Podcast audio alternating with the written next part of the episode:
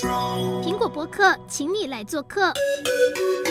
大家好，我是节目主持人 Jenny。我们今天要讨论的呢是杂交派对，这种看似禁忌呢又令人高度好奇的多人运动，却好像是有史以来呢都没有断绝过。我们想了解它的缘起、满足点以及可能会引起的法律问题，所以我们邀请到学者专家跟我们一起探讨。啊、第一位是性治疗师朱琼如朱老师，你好。Hello，大家好，我是相信幸福健康中心幸福导师朱雄如朱老师。只要凡有性问题、两性关系、婚姻关系的问题的人，欢迎找我来咨询协助。好，那第二位呢是呃律师温令行温老呃温律师，你好。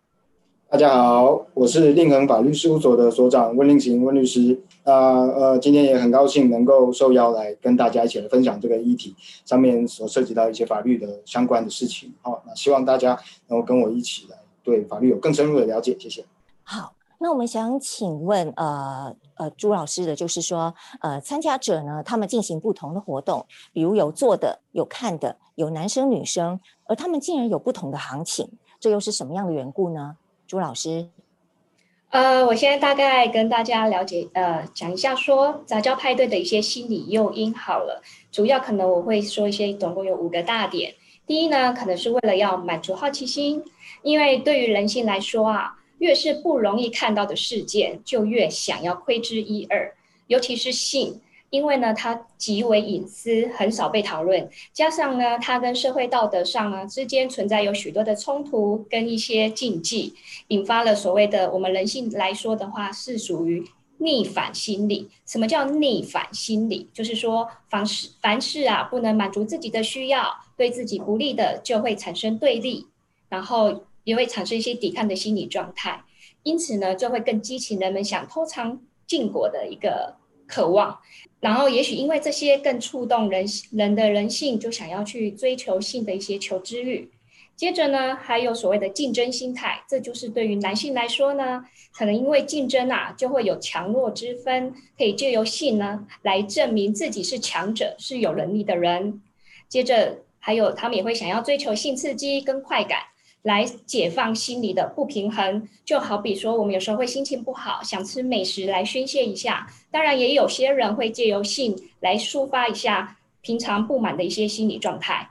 接着还有所谓的要满足表表现欲，因为大多数人对于性呢，通常都是看 A 片，所以 A 片有各各式的形态，例如什么些体位、一些模式。当然，如果有一个多批派对来说，他们就想要尽情的去尝试。然后去体验一下，呃，不同的一些体位。那接着呢，最后就是说，哎，欲望比较高的人，简单来讲，就是他对性的一些食量，基本上比一般人还要来得大。有些人一个一个人可能喂不饱他，他需要多，就可能需要多一点的人来满足自己的性需求。所以对我来讲，其实每个人对于性爱啊，都有不同的嗜好跟渴望，只是表达性的方式是不一样的。有的人呢，他喜欢一个人的性，方便、简单又省力；有的人都喜欢狂热，可能他比较会追求一些新鲜感啊，追求刺激。而有些人呢，会把性呢当成是个人成就解锁，对，玩的满足又有成就感。不管是什么样的方式，前提之下呢，就是要把游戏规则说清楚，然后尊重每位参与者对于性的界限，只要玩得开心。安全、健康、极力的避免伤害他人，这些都可以被接受的。好，那我们想再问一下，呃，温律师，就是说他有主揪者，也有参观的跟参加的，他们都要负法律责任，还是说有程度不一样的责任要负呢？请温律师说明。基本上哦，这个一般人啊，在抓这个抓大家来参加 party 啊，参加 party 大家通常在干嘛？我会想到什么？嗯，吃披萨嘛，对不对？好的，喝酒嘛，对不对？哦。聊天，好，互相彼此认识，彼此这个认识新朋友，哦，那可是呢，哎，杂交派对这个比较不一样哦，哦，一般来讲，我们现在讲什么社交距离，现在最夯的嘛，对不对？哦，疫情就是社交距离，社交距离多远？一点五公尺，哦，可是呢，哎，参加杂交派对的，他不管什么社交距离哦，哦，人跟人之间什么一点五公尺，不是啊，是负十八公分呐，哦，哎，在这种状况，我们说好，认识的很深入。哦，非常非常的深入了哦，而且有什么有有什么好处？出来之后，大家不是朋友，全部变家人，全部变表兄弟姐妹，然 后全部变成家人。讲这个当然玩笑话了哈，不过像这种，哎，刚刚主持人有提到说，大家一起做运动，这么温馨、这么有活力的 party，你想不想参加？怪怪的哦，怪怪的，哪里怪怪的呢？哦，怪怪的就是你会觉得，哎，这会不会有什么安全性的问题嘛？会不会有什么干不干净嘛？对不对？好、哦，会不会有什么法律问题？哦，但是有时候啊，哎，针对所谓的法律问题的部分，我现在安不安全啊，干不干净啊？这个朱老师等一下哦，一定会帮我们做更深入的讲解啦。哦，我也不是这方面的专家哦，但是呢，在法律这个部分，首先要让大家有一个基本的认知哦。什么样的认知啊？就是哎，所谓的杂交派对，这个我相信啦，一般大部分的人然后包括我在内，可能是没有参加过，然后啊，你说有没有听过？看电影有没有看过？哎，好像有哦，对不对？哈啊，可是哎，为什么我们今天看电影看过啊？大部分的人在看的时候都觉得说，哦，电影是一个特殊事件，不特殊就不会演出来的嘛，对不对？每天都在经历的事情，演拍个电影干什么？不会拍出来嘛？这表示它是个特殊事件哦。那特殊事件，大家对他来说是喜欢或者是不喜欢呢？大部分的人呐，哦，我想可能想到的时候会觉得说，哦，你觉得主持人会觉得说啊，像这种我也很想参加哦，好像大部分人可能思考上面还是会稍微偏负面一点啊，哦。那可是呢，对于不喜欢的事情，是不是要用法律来管？哎，这个就不太一样喽。比方说，哦，大家有喜欢或不喜欢的事情嘛，哦。漂亮的人，帅的人，哎，男帅女美，喜不喜欢？喜欢嘛？主持人这么漂亮，朱老师这么漂亮，大家喜欢嘛？对不对？啊，丑的人，哎，大部分人会觉得说，我、哦、丑的人哦不喜欢。可是法律要不要管？法律可不可以说把丑的人全部抓起来关，把丑的人全部丢到海里？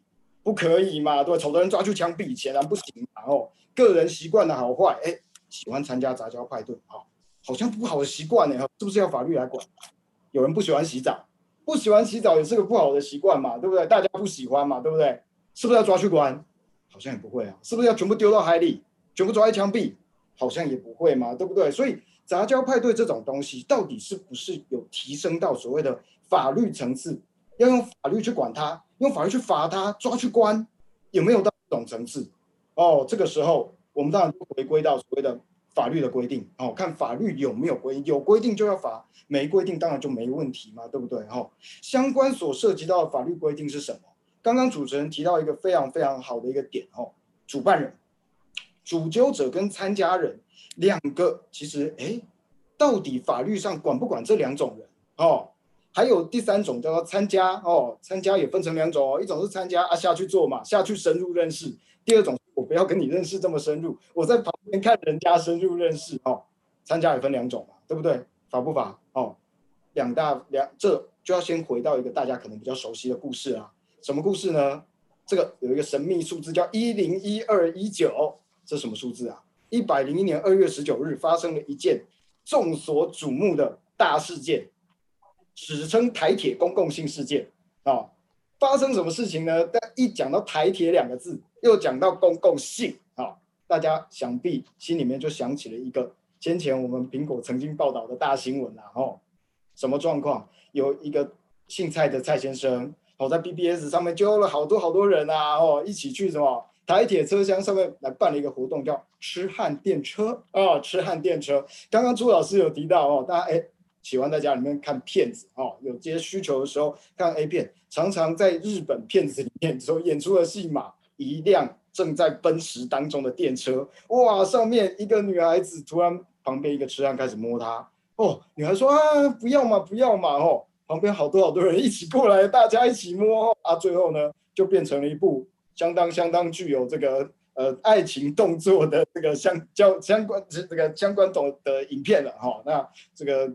也是一个，我想很多很多有接触过日本片子的人曾经有看过的相关议题，然后，哎，这个菜呢很有趣哦，哦，他在他的这个 BBS 站上面就想说要把这种东西哦，大家本来都只是幻想当中的东西嘛，要把它实体化了，实体化就找大家一起有兴趣的人一起来参与嘛，哦，本来很难揪哦，哦，真的很难揪哦，想为什么很难揪？想要参与的全都是男的，没有女生哦，所以很难揪，本来揪不到人，无法成箱，后来，哎呦。出现了一个人哦，哦，这个人呢，新闻上大家也看过，就是小雨啊，小雨哈，丁小雨的小雨啦，哈，下小雨的小雨哈，对，出现一个叫做小雨的女孩子哦，身材高挑哦，脸蛋漂亮哦，而且呢，哇，尚为傲人啊，在这么多良好的条件之下，竟然跳出来找蔡先生讲说，我愿意来当女主角啊，哇哦，这个面试一旦通过之后，马上二月十九号。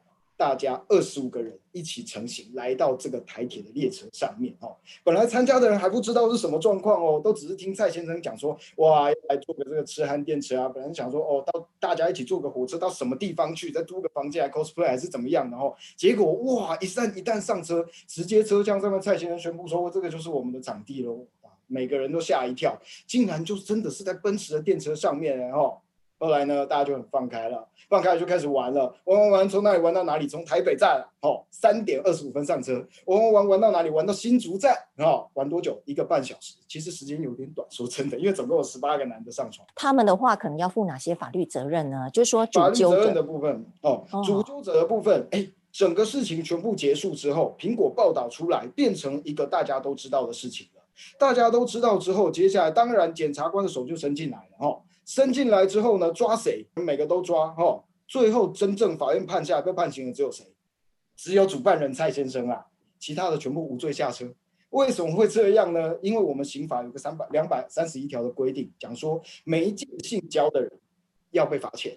媒介性交还不够啊，要媒介性交以资盈利，要以资赚钱哦。也就是说，你光媒介还没事啊，要赚钱呐哦。蔡先生当时一个人收百八百块，总共全部人收了两万块哦。啊，两万块拿来租车等等的，还有一些剩下的，大家拿去吃饭，然后是不是每个人都吃？不是，只有五个工作人员吃了，吼。所以法院就说，啊，你收这个钱又不是全部拿来办活动的，你有盈利嘛，哦，不是说你赚钱赚多赚少的问题，而是这个钱不是全部花在活动上，还有拿来做你们自己个人消费的部分，所以你就是来媒介哦来做这个所谓的群体杂交派对来赚钱，叫做媒介性交啊，被罚多久？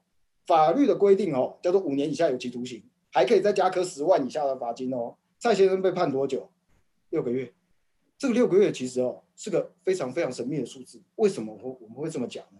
刑法的规定，只要你被判六个月以下的有期徒刑的话，是可以一科罚金的，不用进去关，一天罚一千块。所以总共呢被罚十八万块钱啊。大概是这样子的概念，然后，但是，哎，大家也不要想说，哦，那还好啊，罚个钱，对不对？我如果赚得多，这个钱可以 cover 嘛？话不是这么说的，最高可以判到五年啦，还是不能以身试法啦，哦。那当然，另外一方面，其他来参加的人，不管有做没做，然后来参加的这些人，有没有被罚？有有没有被判刑？没有，为什么呢？因为他不是主办人啊，他也没盈利啊。他就来参加嘛，就好像嫖客一样的概念嘛。哦，在这种状况之下，哎，他们最后是不是完全没事下车？也不是啦。我们有个叫《社会秩序维护法》，《社会秩序维护法》的第八十条讲说，哦，如果你今天呢，哦，来做这种所谓的这个呃买春的行为，哈，或者是花钱，哈，来跟人家从事这种性行为的话，会不会有问题啊？有问题啦，罚三万块钱以下啦。要不要抓去关？不用，就是罚个钱啦，因为你破坏了社会秩序，哦，你破坏了社会秩序。大家的善良风俗被你破坏，所以当时一个人罚多少？罚一千五百块。主办人就是两百三十一条嘛，五年以下有期徒刑。法院怎么判？通常也嘛判个一科罚金吧。哦，在里面坐牢大奸大恶太多，常常嘛是一科罚金。可是你就有前科啦，哦，有前科啦，大家也不喜欢上法院嘛，哦啊，但是其他参与的人呢，一样被罚钱，可是会被抓去关？不会。这个就是我刚刚所说的，法律它有一条线，这条线有规定的，你才会踩到法律责任；没有规定。你就不会有所谓的被抓去关的问题，只是大家会觉得你脏脏的而已。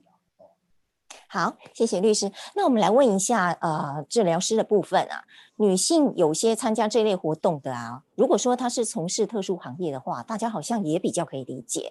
那如果是一般的女性，她们为什么会参加呢？到底是什么样的心理因素？我们请朱老师来解析一下。基本上多批混杂杂交派对里头。呃，我先从个人为什么会想要去参加这个派对，有什么样的刺激，或是有什么样的一个心态好了。其实呢，我把它比喻成说，啊、呃，因为我们人都是用五个感官来认识世界嘛，视觉、视听、嗅、触、味这五个感官。让我把它分为分类为，如果是把它呃在性爱上呢会有多大的刺激，我把它分成说，比如说视觉上来说，呃，你看现场真人演出的性爱秀。绝对比在家看 A 片还来个刺激大十倍哦的那个兴奋度。那听觉呢？当然，我们说的听觉刺激，你看现场那么多的一些，呃，你把它当成是交响乐好了。有些人还蛮想要去看看、听听的，对。那接着所谓的触觉，所以触觉又分为就有例，例如嗅觉跟味觉。那其其实你们就想说，体验一下，比如说触觉，体验一下不同的皮肤的触感啊、接触啊，或者是哦，因为不同的男人嘛，或者是说不同的。比如说性器官的大小、粗细等等的，甚至去感受一些不同的器官的进入。好了，每个人，而且还加上每个人给予的爱抚调情都不一样。这些呢，其实都比一些正常性爱、两人性爱的感觉是更新鲜刺激的。所以呢，呃，为什么会想要去参与？这就是其实我觉得是看因人而异啦。有些人会觉得说去参加这些，有些女生她性性欲比较高嘛，她就去玩这些，就好比像是在玩高空弹跳一样，她比较喜欢追求些挑战，比较有冒险刺激的玩家，然后她会觉得说去玩这些可以战胜恐惧，甚至获得自我成就。那对于平常只能在游乐场玩一些什么。呃，碰碰船或者是旋转木马的人来说的这些女性，可能她觉得这就是一个死路一条，她觉得说玩这个简直是，她觉得对她的道德是崩溃的，是崩坏的，更不会去参加。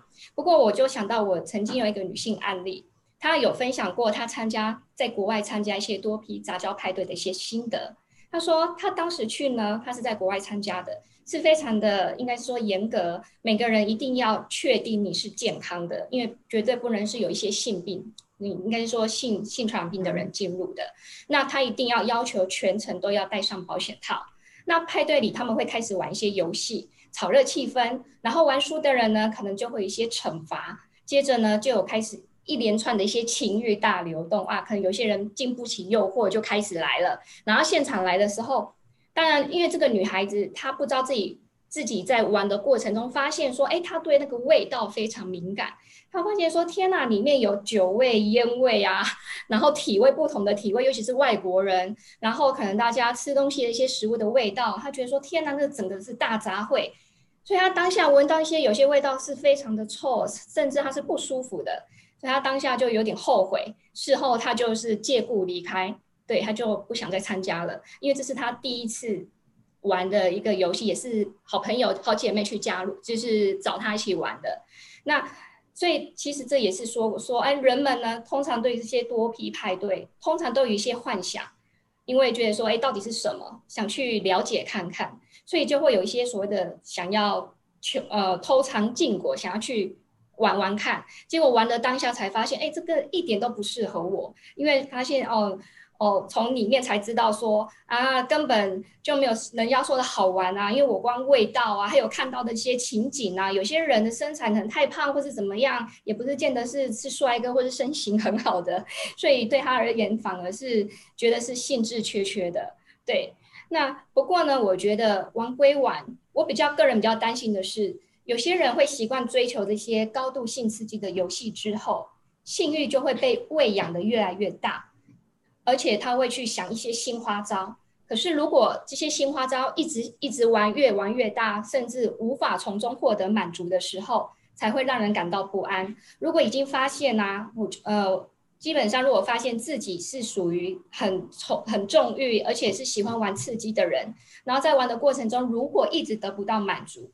这可能就要去求诊就医，因为可能会有引发一些我们在性上的一些身呃身心的一些疾病状况，可能例如大家有听过的性成瘾症，或者是一些性偏好症。所以，对于性成瘾或者性偏好症，就是简单来说，就是他对性呢会有一些迫切、强迫或者是强制性的一些冲动，促使自己可能会一定要进行这个性行为，才能获得高度满足。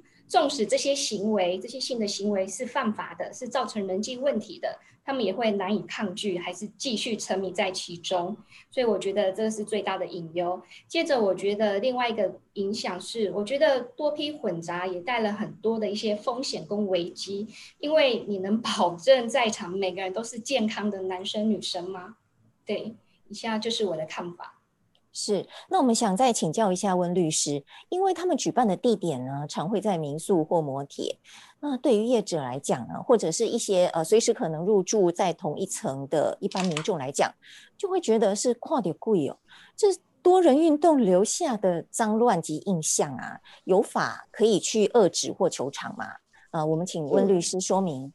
是，谢谢主持人。这个其实是个好问题哦，就是一般来讲啊。我们在租用像台铁的车厢，或者是租用民宿的房间，或者是在一个社区当中，在自己的家里面，好，哦，那你使用一个空间的时候，会不会有所谓的相关规定？因为还是回归到老问题去然后，就是说法律上它管不应该违法的事情。可是，如果说法律没有规定，那接下来到底该怎么样去处理呢？哈，常常会升提升到一个道德的层次。所以呢，诶，我们必须要回归到说，到底有没有规定的这件事情来看。刚刚主持人您所说的这个问题，哈，我们先讲说，比方说民宿好了，啊，又或者是这个台铁的车厢好了，哈，曾经发生过的这个这些这个都都是曾经发生过的案例，在民宿或者是像汽车旅馆，或者是像车厢，他们会有所谓的。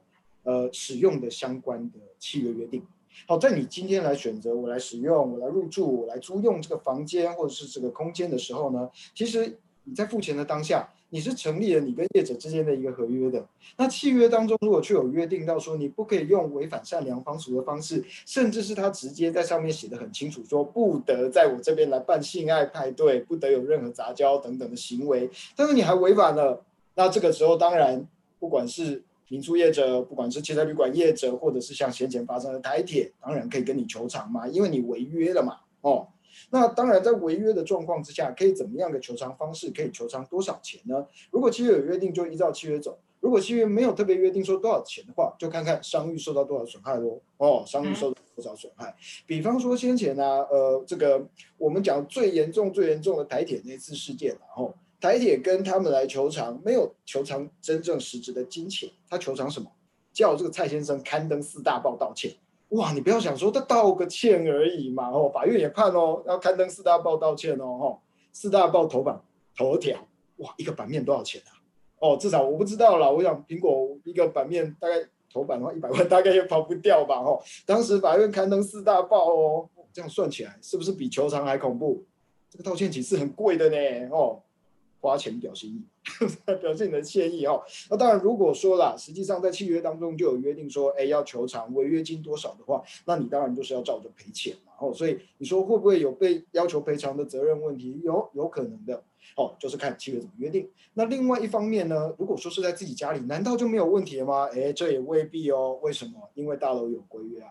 我们现在大家住在社这个社住在社区里面嘛，每个大楼有管委会嘛。有所谓的规约嘛？哦，那规约里面如果有约定说，哎，不可以在我的大楼里面做这种事情啊，结果你还违反的话，大楼你等于是违反了大楼的规约，可不可以罚？一样看规约怎么约定哦。违反规约当然也会有相应的损害赔偿责任哦。所以不要想说啊，自己家就没事，也未必哦。那当然把环境弄得非常脏乱，其实也未必是限于杂交派对啦。你到任何一个公共场合哦，把环境弄得非常脏乱啊，你又不去清理，违反了这个你跟业者之间的使用规则，本来就该赔钱的嘛。所以我想这就是一个你爱不爱干净的问题。而且如果说太严重的话，那当然就会有罚钱问题。好的，那受限于节目时间的关系呢，我们今天节目就进行到这里，下次再会，拜拜，拜拜，拜拜，拜拜。